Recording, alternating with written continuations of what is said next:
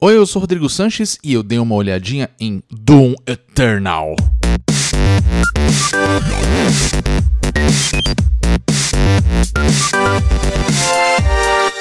Se fosse possível resumir Doom Eternal em uma única palavra, seria brutal.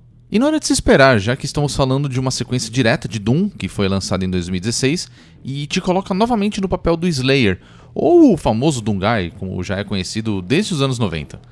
Falando nisso, Doom Eternal ele tem aquilo que os fãs da série mais gostam, que é a nostalgia. Mas eu falo sobre isso um pouco mais pra frente.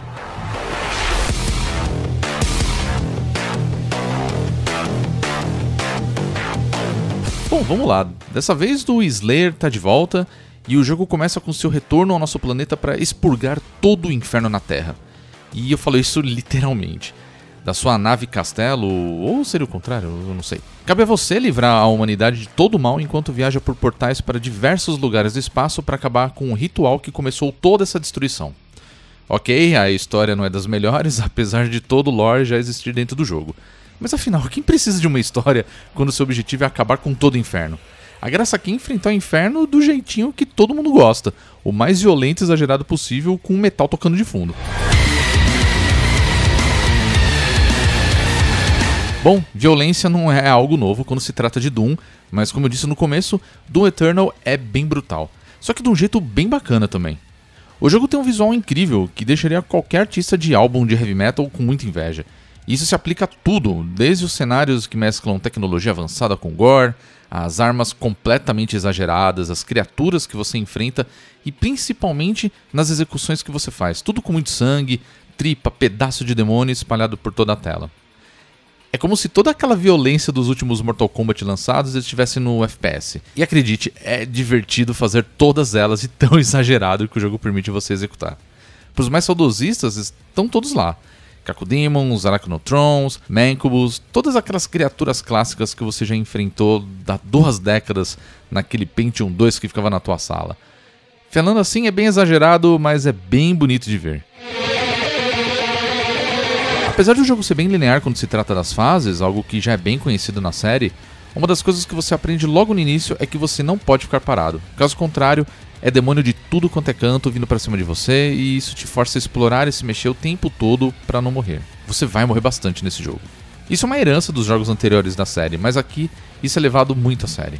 Inclusive, uma das coisas que pode incomodar muito o jogador é que em muitos momentos você só consegue avançar se você derrotar todos os inimigos do ambiente, ou seja, você não consegue escapar e ir direto para seu objetivo. Você é forçado a enfrentar tudo e todos no cenário. Claro, isso resulta numa curva de aprendizado, já que da mesma forma que é fácil morrer, recuperar sua vida e sua munição também é fácil, graças a inimigos mais fracos que servem justamente para isso. Claro, isso resulta numa curva de aprendizado, já que da mesma forma que é fácil morrer, é, recuperar sua vida e a sua munição também é muito fácil graças aos inimigos mais fracos que servem justamente para isso. Basta usar a serra elétrica, sim, aquela famosa serra elétrica para serrar os inimigos e fazer a festa com o loot. No caso de dúvida, pulo duplo e dashes dão uma ajuda na hora de enfrentar as hordas do inferno. Falando nas armas, melhorias também não faltam. Nada inovador nos games, mas o jogo tem um sistema de melhorias para basicamente tudo, com pontos e outros itens que você encontra por aí e permite você melhorá-las e escolher qual a melhor maneira de usar.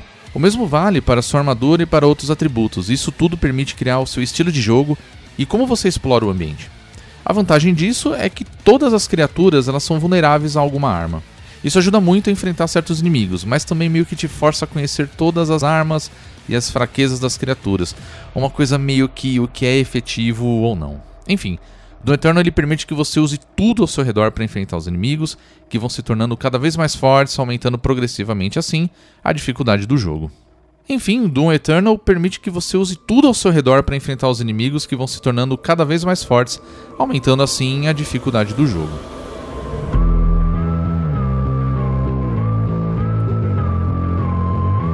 Porém, o que mais me chamou a atenção em Doom Eternal é que ele bebe muito da fonte dos jogos antigos da própria id Software, principalmente de Doom 2 e Quake.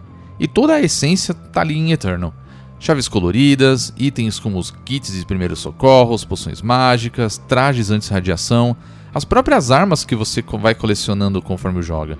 É tão nostálgico que é como se você estivesse jogando um remake desses jogos, só que sem ser um remake. É comum encontrar escondido pelo mapa, uma outra característica bem comum quando se trata de Doom, são pontos de interrogação e vidas extras espalhadas por aí, além de segredos e itens que hackeiam o seu jogo. Até o traje clássico tá lá, bem fácil de conseguir. O ponto é, eles miraram no passado e acertaram em cheio ao trazer a mesma experiência, agora melhorada, para os tempos atuais. É um pouco exagerado, sim, pela quantidade de itens e detalhes que celebram as quase três décadas de Doom, mas é um prato cheio para fã. Para quem não liga ou nunca teve essa experiência, é só ignorar e tá tudo certo. Você não precisa ter nenhum conhecimento anterior para poder jogar e isso é ótimo.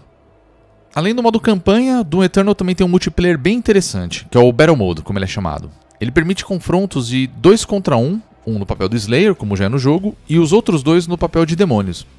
Isso dá uma perspectiva bem interessante, onde você pode não só controlar uma das criaturas, como também invocar outras para enfrentar o oponente e acaba criando várias possibilidades de jogo, tanto para quem joga como demônio, como para quem joga como protagonista.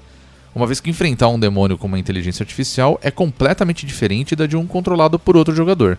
Enfim, é uma alternativa bem inusitada para quem esperava um PVP entre outros jogadores que iriam atirar entre si e acaba sendo bem divertido. No geral, Doom Eternal é um jogo excelente para quem busca um FPS bem feito e balanceado, fugindo um pouco da fórmula de jogos de guerra. Apesar de ser relativamente curto, o jogo tem uma experiência bem divertida, com uma dificuldade que fica a gosto do jogador, e se você gosta de colecionáveis e quer sempre se superar, o jogo vai te garantir horas e horas de jogatinas botando o demônio para correr. É visceral, é frenético e acredite, é uma delícia. Do Eternal está disponível para PC, Xbox One e PlayStation 4 e deve chegar em algum momento para o Nintendo Switch. Bom, esse foi mais uma olhadinha, o nosso podcast de reviews e rápidas impressões, que só é possível graças à nossa campanha de financiamento coletivo no Apoia-se.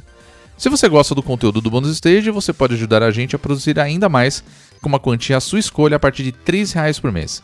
Bom, eu fico por aqui e a gente se vê no próximo Olhadinha. Até mais, tchau, tchau.